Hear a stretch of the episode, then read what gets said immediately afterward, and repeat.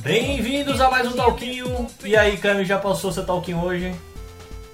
Já passei meu Talquinho hoje e quando eu crescer eu quero ser grande. e temos aqui também um convidado novo, né? Fazendo a substituição aí de crânio. Substituto não. Não, um, uma substituição temporária com um time de futebol. É, para poder a gente ter aí um trio nessa conversa. Temos aí o Guilherme Proseco, é, que veio aí diretamente de São Paulo para participar desse, desse talk. E aí, Guilherme, grande Guilherme, já passou seu é, talk hoje? Já passei a famosa troca de 6 por meia dúzia, né? Dois monstros, eu e crânio aí. Eu sou o Guilherme e eu sou tradicional. Beleza, galera. É, é, eu não entendi essa piada falando isso. Eu só queria que você explicasse, por favor. Pra que eu possa Seis por meia dúzia. Seis por meia dúzia. Não, seis meia dúzia eu entendi, porra. Eu entendi foi por que, que você é tradicional. Entendi. Ah, fica no ar. Assim, cada um vai ter a interpretação que quiser, entendeu? Entendi. Então, galera, deixa aí nos comentários o que é que é ser tradicional para vocês. E, por favor, é, o que seria tradicional com o nosso querido Guilherme Proseco aí. É...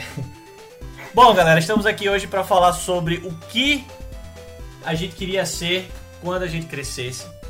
Né? Mas e... antes disso, eu só queria agradecer as pessoas que estão comentando o Talquinho e mandando mensagens legais pra gente. E a gente teve duas sugestões de tema que a gente considerou bem legais. Que foi um garotinho pedindo pra gente falar sobre network depois da universidade e as famosas startups de uma pessoa só. Um garotinho? E aí. Um garoto. Um garotinho, tipo, 8 anos de idade, o cara tinha quando perguntou isso. O que é que fazer? Como fazer network Não, depois que... da universidade? Deixa de ser assim. Enfim, são temas legais e quem sabe nos próximos podcasts a gente pode falar sobre isso.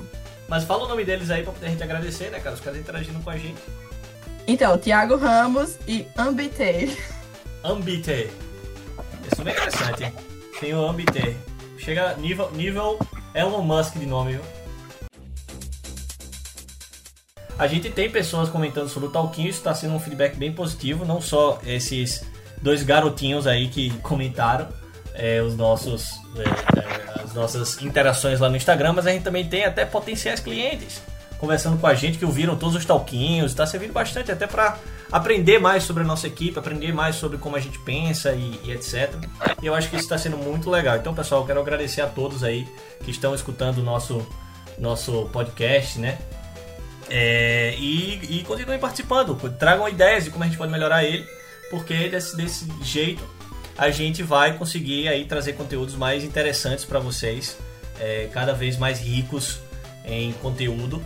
É, e é isso aí, é isso aí. Vamos em frente com a pauta. É, vamos em frente. O que é que vocês acham? Quem quer começar aí falando sobre quando vocês eram crianças, o que é que vocês pensavam ser e como é que esse, esse projeto aí está indo em frente?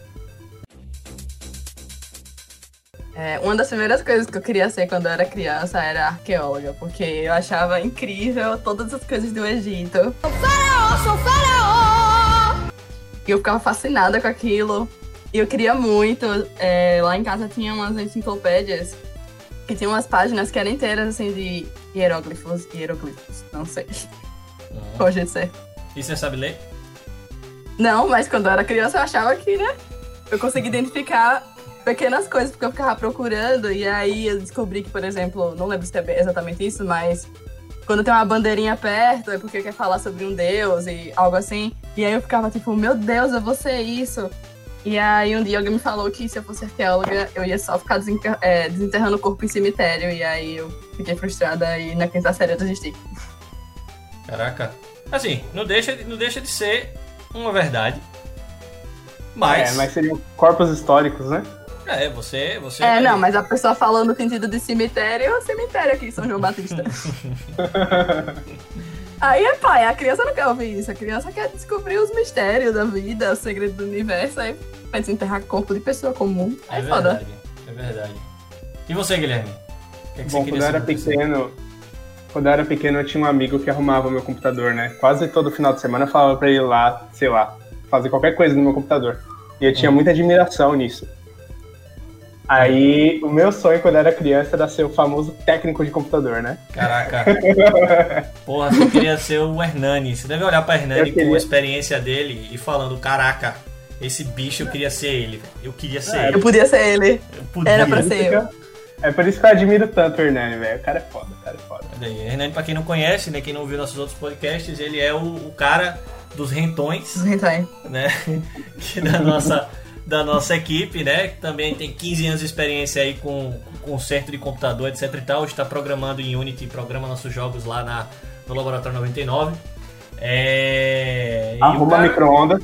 arruma micro-ondas, faz sistema elétrico do estúdio, é, é, E conserta computador de forma remota. Porra, Isso é incrível. consertou o seu computador, consertou o computador do Guilherme, mas o técnico de TI, o cara é cabuloso demais, viu, brother? O cara é. Isso só com Deus. pensamento. Exatamente. Sem precisar do computador, ele só precisa de um chiclete e um- um- uma bola de sorvete. Ele resolve qualquer coisa que você precisa. É, inclusive, a gente paga ele assim, né? Então, é, funciona. e Continuando. não. Um abraço, Hernani. Tamo junto. Cara, então, eu também, Camisa, eu era muito nessa forma de pensamento. Você acaba vendo os filmes, né? Você acaba vendo, lendo as coisas assim na internet e, e vendo, sei lá, anime. Indiana Jones. Indiana Jones, você fica, pô, eu queria viver essa, essa vida daí. E eu tinha dois desejos, quando eu, na verdade três desejos de, de profissões diferentes quando eu era criança. Quando eu era bem criança, eu queria ser astronauta ou guardinha de trânsito. Ah, Ok. teve uma fase que eu quis ser policial por causa do meu pai. Pô, Depois eu desisti também. ah, guardinha era massa demais, pô, você tinha um apito e você poder ficar falando para as pessoas andarem ou não andarem, tá ligado? Eu acho que a figura de, de, de autoridade era uma parada interessante, assim, né? Você fala, pô, as pessoas obedecem o cara, tá ligado? Eu até fui uma vez pra um treino da Polícia Mirim, lá na Barra dos Coqueiros. Eu Polícia aguentei correr Mirim. 10 voltas. Era um negócio que tinha lá, e eu não sei hoje em dia como o que exatamente era. Mas eu lembro que tinha as crianças que ficavam fardadas e ficavam fazendo os treinamentos, negócio. Hoje em dia eu não sei se aquilo era algo da polícia mesmo, ou se era um bando de doido que ficava recrutando criança. É, e, virou tipo uma, uma milícia. Uma mini Não, milícia. não, mas as crianças não ficavam batendo o povo na rua, não, menino. Não entendi. só- Nem só dava protegendo, nem nada. Era só pra treinar e tal. Entendi. Doideira. Pô. Mas o meu terceiro sonho mesmo, né? Que aí é uma coisa que eu já. Que aí eu, eu realmente estou investindo aí na minha vida é trabalhar com jogos, né? Isso é uma coisa que eu sempre quis fazer. Sempre. Desde guri aí que eu jogava videogame pra caramba, jogo. Jogo desde os. sei lá, velho. Não sei nem quando foi que eu comecei a jogar, mas jogo sempre, sempre joguei. É. E, e eu tive muito acesso a jogos também por conta de meus tios, né? Meu, meu tio Sávio até. Ele, baix, ele baixava os jogos, né? E aí a gente, eu ia lá e jogava nos emuladores. Às vezes também, né, uns Pipipichu, né, que tinha também bastante naquela época. É, pra quem não sabe, Pipipichu é o termo pra pirata. Mas naquela época bastante, né, cara, no, no Brasil. É, e criança também, você acaba tendo acesso aí. Eu acho que eu joguei GTA 3 a primeira vez eu tinha 10 anos. Você tem noção. E, e, cara, se tornou né, uma das minhas séries favoritas de todos os tempos. É, mas mais do que isso, eu comecei a, a não só mexer com jogos, mas também comecei a trabalhar com jogos, mexer com desenvolvimento de jogos, né? Trabalhar não, né? Mas mexer com desenvolvimento de jogos, que ali nos meus 12 anos, sabe? Quando eu comecei a mexer no RPG Maker 2000. Esse é clássico. E aí, velho, ficava fazendo os joguinhos besta assim, nunca terminava porra nenhuma, né? Porque é isso aí que acontece. É, mas, porra, participei de fórum, é, de, de modera, é, mo- é, moderação de jogos de RPG Maker. É, é, e, cara, via aquelas coisas de internet, né, velho? Você participa do fórum de um nicho de público específico e tinha as treta interna, tá ligado? É, é, e eu queria ter meu próprio fórum, até que eu cheguei a criar meu próprio fórum de RPG Maker, porque eu fiquei mexendo nele pra, pra muito, durante muito tempo, né? Até hoje mexo também. Os jogos que eu fiz quando eu comecei a investir nessa carreira foram todos de RPG Maker. É, é, e, e isso realmente aconteceu simplesmente por conta desse desejo de sempre trabalhar com jogos, né? E eu, eu fui até a, a- na época assim, né? Não tinha faculdade de design de jogos no Brasil assim com tanta é, em quantidade como tem hoje, né? Então tinha a IMB Morumbi lá em São Paulo. Aí quando eu tinha 16 anos, eu fui lá para São Paulo, numa viagem em família, aproveitei, visitei a IMB Morumbi. Só que aí eu voltei, fui fazer ciência da computação durei três meses, não aguentei e saí. Fui organizar evento de anime. Aí foi aí que eu depois eu fui pra área da publicidade, e, enfim, se desenrolou e agora, desde que eu me formei, eu, eu tento voltar e, e fazer com que esse sonho aconteça, né? E tá andando, tá caminhando, cara, tá acontecendo. É... Mas obviamente, como é uma coisa que não é tão tão tão carreira tradicional, digamos assim, né? Não tem ainda uma estrutura no país de, de que de trabalho, né, de etc e tudo mais, então meio que a galera que está trabalhando com jogos hoje está começando realmente bem independente e tentando construir um mercado, né, uma indústria. Tá acontecendo, mas é, é desenvolvimento, enfim. Mas cara, esse sempre foi meu sonho, velho. Sempre tive vontade de trabalhar com jogos e, e é isso aí. Tá meu Eu sonho. acho que toda, toda criança que, que jogava muito videogame quando era criança, toda criança que já toda criança que jogava videogame, né? Uhum. Muito, já teve esse sonho de desenvolver jogos, né, um dia. Sim. Eu mesmo, eu também já tive esse sonho. Já, já pensei, mano, um dia eu vou trabalhar com jogos. E aí eu cheguei até a consultar algumas escolas lá em São Paulo, mas o curso era caríssimo na época. É a fortuna. Tinha uma chamada. É uma fortuna. Tinha uma chamada Saga que eu fui visitar e eles tinham vários modelos de argila, assim, de, Sim, de design de games e tal. Era muito foda. sim, com Mas o sonho, quando eu vi o preço, o sonho acabou, né? Quando a gente para pra pensar nessas coisas que a gente quer ser quando criança, né, velho? A gente às vezes a gente não considera, obviamente, a gente não pensa é, sobre trabalho, carreira, nada disso, né? A gente pensa no status, pelo menos eu pensava, né? No status que eu estaria naquela profissão, em como eu olharia pra mim estando naquela profissão, né? O guardinha, a figura de autoridade, o astronauta, o cara que está vendo o mundo, descobrindo as coisas, tá ligado? É, vocês tinham muito disso também, tipo essa vontade de ser algo porque, sei lá, vocês que vocês gostariam de se ver daquele jeito? Eu acho, eu acho que mais ou menos isso que você falou, a gente acaba não acaba, a gente não acaba vendo a carreira que você vai levar, né? O tempo que você vai levar de, de processo pra chegar naquele status, né? Sim. Isso é meio foda. Você só, você só vê o auge ali, né? E você quer chegar lá, só que quando você vê o, o caminho que leva, você acaba desistindo, né? Quando você cresce mais e vai tendo mais maturidade, né, pra entender isso. Sim, quando eu queria ser policial, eu queria ser policial porque primeiro meu pai é policial, então quando eu era criança eu queria seguir a mesma coisa que ele fez. Hum. Mas também porque eu achava foda aquelas mulheres de filme de ação. E eu, tipo, achava que se eu fosse policial eu ia ser que nem elas. Só que, assim, não.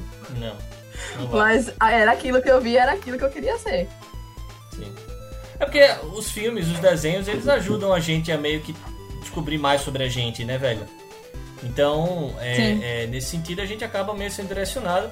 Uma coisa que acontece muito, que eu acho que realmente é uma coisa que as pessoas elas têm que é, se ligar, talvez eu acho que seja essa palavra que eu quero usar, é que nenhuma profissão que você for trabalhar vai ser 100% bom, nem 100% ruim. A boa parte do tempo Às vezes você pode ser 100% ruim. não, pode ser 100% ruim, mas o, o, o ponto que eu quero trazer é que, tipo assim, é, você sempre consegue tirar algo positivo das coisas, só que mais do que isso, é, você nunca vai encontrar um trabalho onde você, só, você vai sempre fazer 100% as coisas que você quer fazer. Tá ligado? Ah, não, isso aí com certeza não. Acho que tem, tem trabalhos que você consegue fazer mais do que você gosta e empresas que são mais legais de trabalhar, trabalhar. Mas ainda assim vai ter uma coisa ou outra que você vai fazer vai dizer, ah, fique saco, eu tô fazendo, mas tem que fazer. E é isso aí. E é isso aí. E tem que fazer, cara. E tipo assim, faz parte também de manter esse sonho ativo, tá ligado?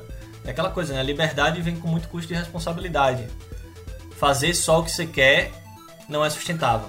Em alguma hora quebra. É, né? e é aquela frase que muitas pessoas falam, né, que encontre algo que você ama e nunca mais você traba vai trabalhar, só que é mentira. É completamente mentira. É aí que você vai trabalhar mesmo. Exatamente. Principalmente quando você quer que aquilo se torne o seu estilo de vida. Você quer que aquilo Sim, que realmente. dê certo, né? Exatamente. Você vai trabalhar três vezes mais, tá ligado? Do que, do que quem tá fazendo o trabalho ali de bater ponto. E, e quando eu falo bater ponto no sentido de, de tipo assim, ser aquele trabalho por fazer. mecânico, né? É, fazer por fazer, porque é um trabalho, sabe?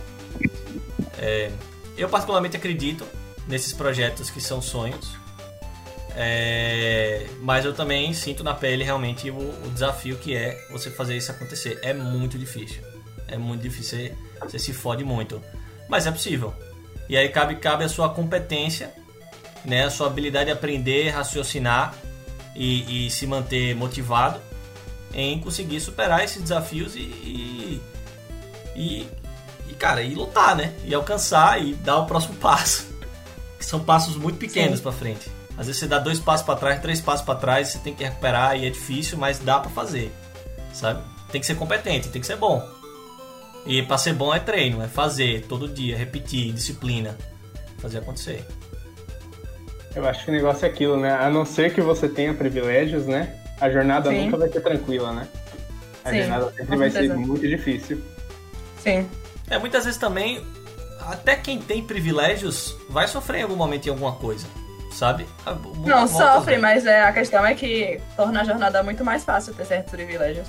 Torna, não, com certeza, isso, isso é fato.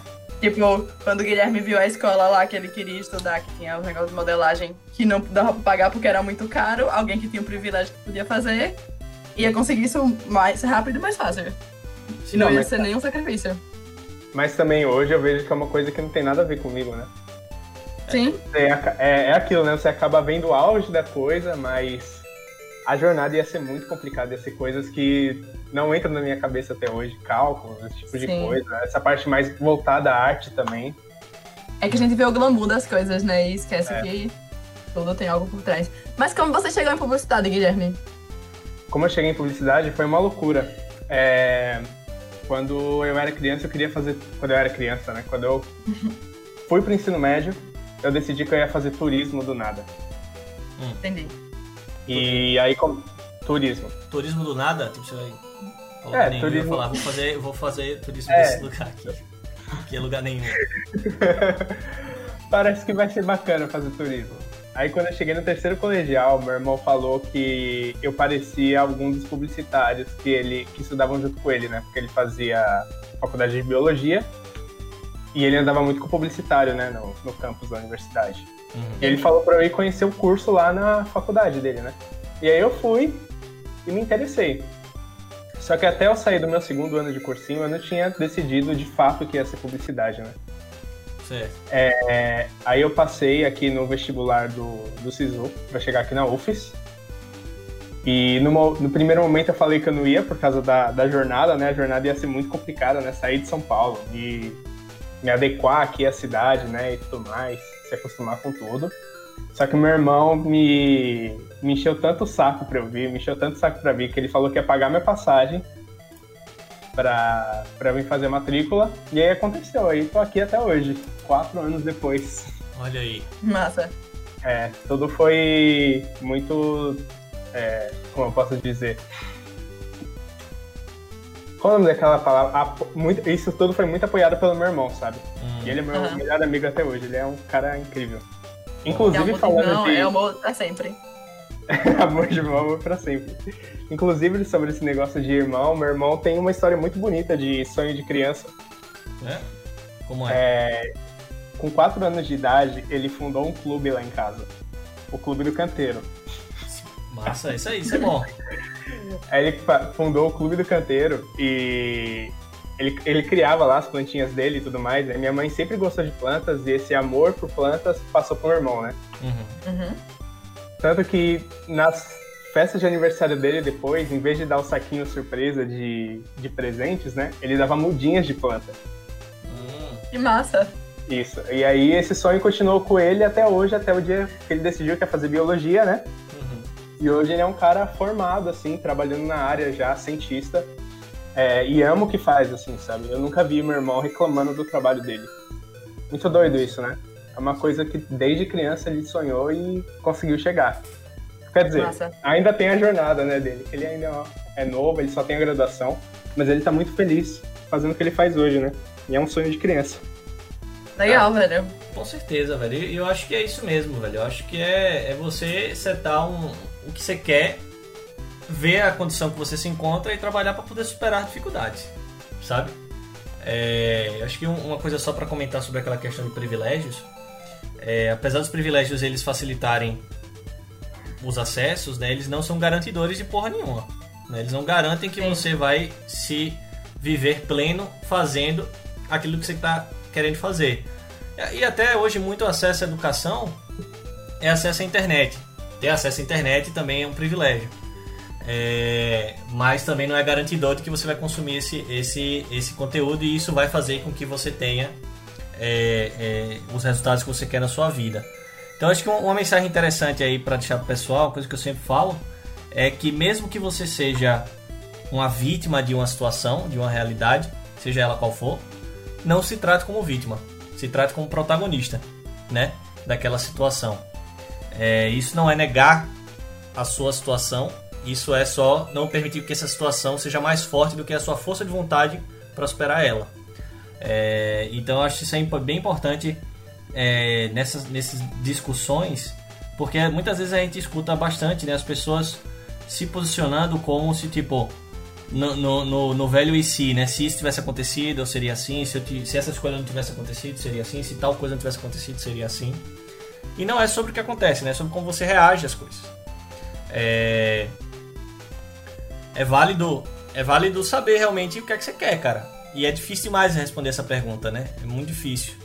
Uma história pessoal minha, né, para identificar o que eu queria fazer da minha vida, porque eu tava trabalhando com publicidade, gosto muito de publicidade, acho que é uma, acho que é uma área é, que eu me identifico bastante, mas é, eu, eu nunca eu nunca fui nunca tive amor pela publicidade, pela área em si. Eu sempre tive muita paixão, sabe aquela parada de, de, de tesão pela área em si, de, de, de tudo que ela representa. Acho que eu sou um, um bom profissional na área de publicidade, é, planejamento estratégico, marketing, etc e tal.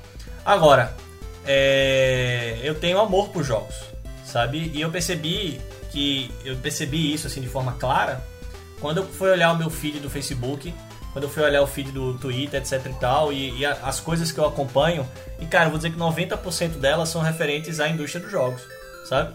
E eu falo, porra, eu produzo conteúdo sobre isso, eu falo sobre isso, eu entendo o que está acontecendo. Se você me perguntar, às vezes coisas até que já aconteceram lá atrás da indústria, tá ligado? Hoje que está acontecendo na indústria de jogos, eu vou saber o que está acontecendo e vou falar sobre isso, me interessa por esse assunto. Então talvez aquilo que eu ame fazer esteja nessa, nesse ponto do que realmente me interessa.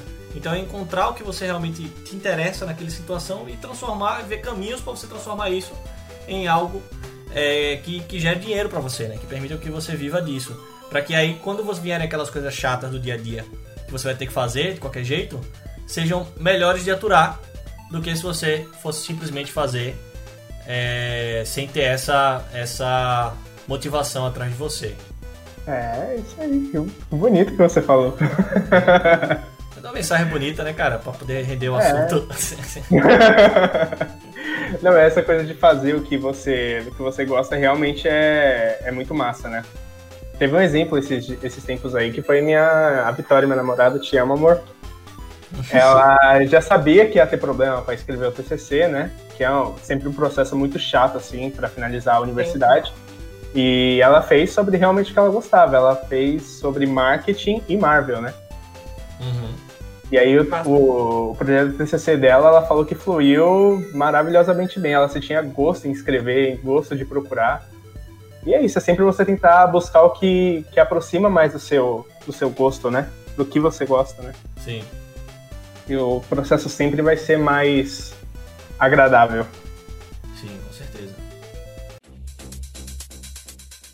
E aí, temos mais alguma coisa pra falar sobre esse assunto? um talquinho mais rápido, um shortinho, né? Não foi nem um talquinho, foi um shortinho. Porque foi um, um bate-papo aí sobre sonhos de criança, né? Um pouco aí umas mensagens positivas aí pro pessoal começar a semana deles ou continuar a semana deles motivados. É, tivemos aí a participação aí do Guilherme Proseco. Né? Eu tenho uma última pergunta para fazer. Diga. Hum tem mais alguns sonhos de criança, de criança que não foi embora e que vocês ainda desejam realizar? Boa pergunta. Ah, sim, eu acho que eu quero. Não sei, sempre tem aquelas coisas de criança que você, quando você é criança, quer fazer, tipo, sei lá, ir na Disney. Eu nunca tive esse sonho, eu acho, na verdade. Eu quero ter Mas... uma piscina. quero ter a nova coleção do Comandos em Ação. Cara, eu, eu ainda tenho vontade de ir pro espaço. Sabe? Assim, tipo, ah, como, como astronauta em si, é, eu tenho vontade de ir pro espaço, velho. Tá ligado? Eu, Se eu você sempre... fosse tão cruz, você poderia ir.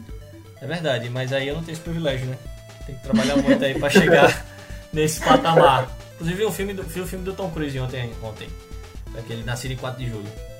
Mas enfim. É... Eu tenho muita vontade de ir pro espaço, velho, simplesmente pelo fato de, de que eu, eu gosto muito dessas experiências de humildade, né?